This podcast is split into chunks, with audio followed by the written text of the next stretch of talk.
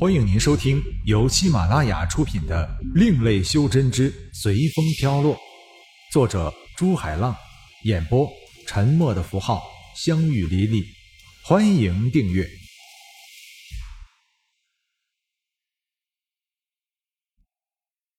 第二章：随风而去二。这和救我的爱人有什么牵连呢？嗯，当你的能量达到一定的程度，你就可以进入冥界，找到你爱人的魂体，为他再塑个金身，让他魂体归位，就可以活过来了。真的？那你能不能教我？真的是一个希望啊！天宇的阴霾一扫而空，还有什么比在你一无所有的时候给你一百万更让你兴奋的呢？何况是一个自己最爱的人。孩子，我可以教你，但你要知道，你现在的心态是不适合修炼的，很容易导致走火入魔。我带你去一个地方吧，你去那儿调整下自己的心态，成不成功就要看你的造化了。汇聚在天宇身上的金光一闪，大殿里已经没有了天宇的身影。参观的人们跪满了一地，口里喃喃着：“神仙显灵了，神仙显灵了。”转眼，天宇来到一个混沌的世界。孩子，你现在所在的是我幻化的混沌之界。你现在的心态不适合修炼，所以我会让你在修炼以前去调整下心态。那怎么调整呢？天宇听到可以救自己最爱的人，心情明显好多了。等下我会幻化出七个境界，只要你能从里面安全出来，你就可以开始修炼了。那是怎样的七个境界啊？哎，他们分为平凡之心、欲望之地、幻生幻灭、有我无他、天地之境、宇宙之界。返璞归真，这几个境界并不是修炼的法门，是我从记忆之经里发现的，但确实是修炼心态的好方法。好了，在你还没进去之前，我先和你讲讲修真、修仙和修神吧。修真分为玄照、开光、融合、心动。灵寂、元婴、出窍、分神、合体、渡劫，大成十一个境界。修真者能修入元婴期的，就可以修炼出自己的子府元婴，也就是所谓的灵魂不灭了。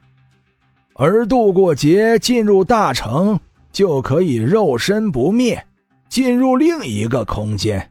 即所谓的飞升成仙了，但我要告诉你，不管是修真、修仙、修神，也不管你达到什么境界，都有可能死去。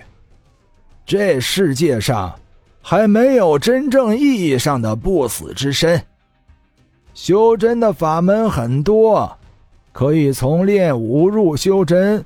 也可以从炼器入修真，还可以所谓千百种行业，行行都可以入修真。而修仙却不一样，它是修真的一个延续。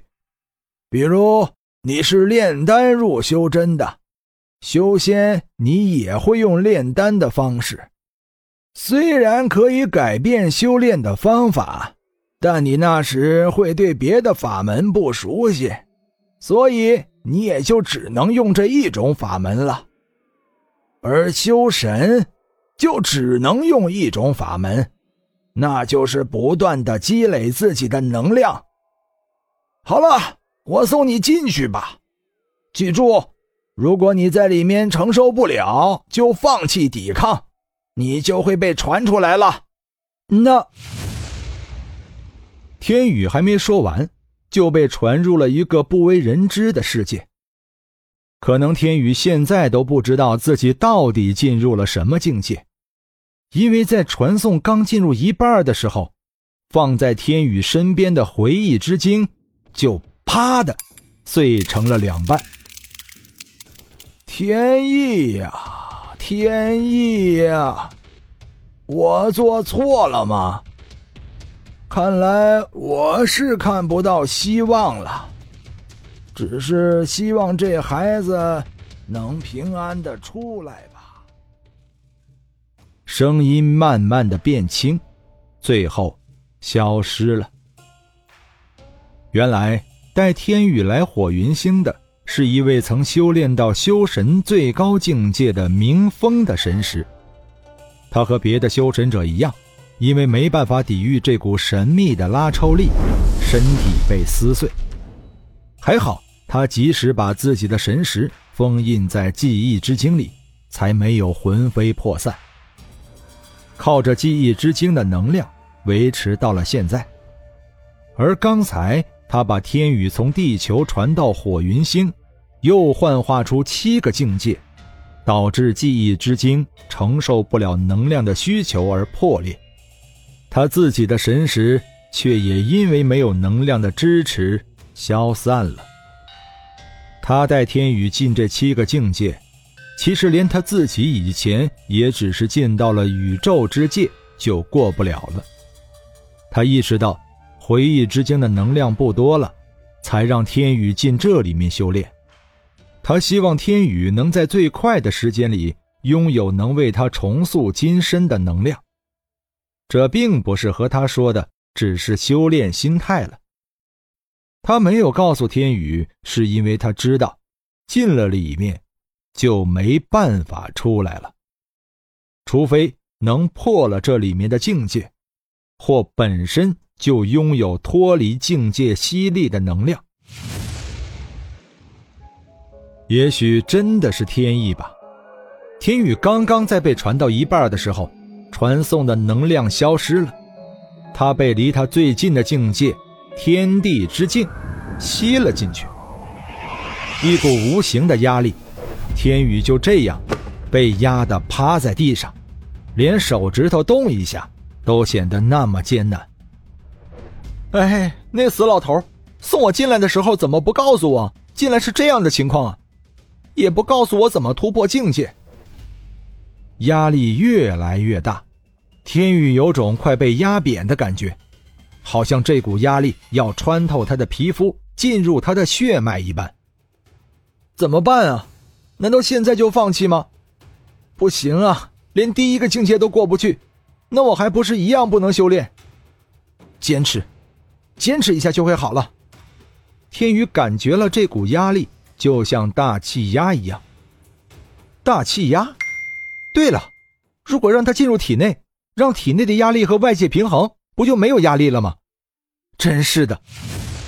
天宇又回想起每次天宇猜不出爱人的问题的时候，爱人都会问他：“你知道猪是怎么死的吗？”“怎么死的呀？”“ 笨死的猪。”那时他感觉自己是这世界上最幸福的了。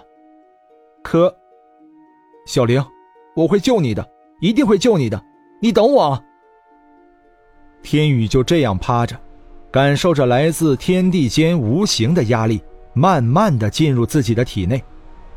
他就是这股压力，而这股压力就是他。不知道过了多久，当天宇醒来的时候，压力已经消失了。天宇站了起来，打量着陌生的世界。天无边无际，又好像快压到地面了一样。好像一伸手就可以触到天际。当伸手的时候，又感觉天好高好高。这是哪里呀？怎么这里的世界没有生命啊？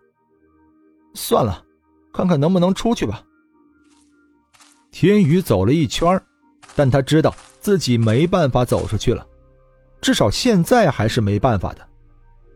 围绕这个世界的岩石仿佛就在眼前，可不管怎么走，那岩石离他这么近，可就是走不到岩石的脚下。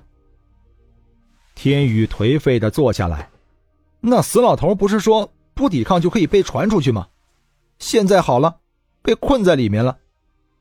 连天宇都奇怪，自己不是对死亡没感觉了吗？怎么还是留恋活着？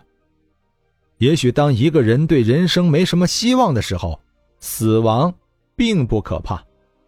但现在的天宇不一样，起码他知道自己还可以救回小玲。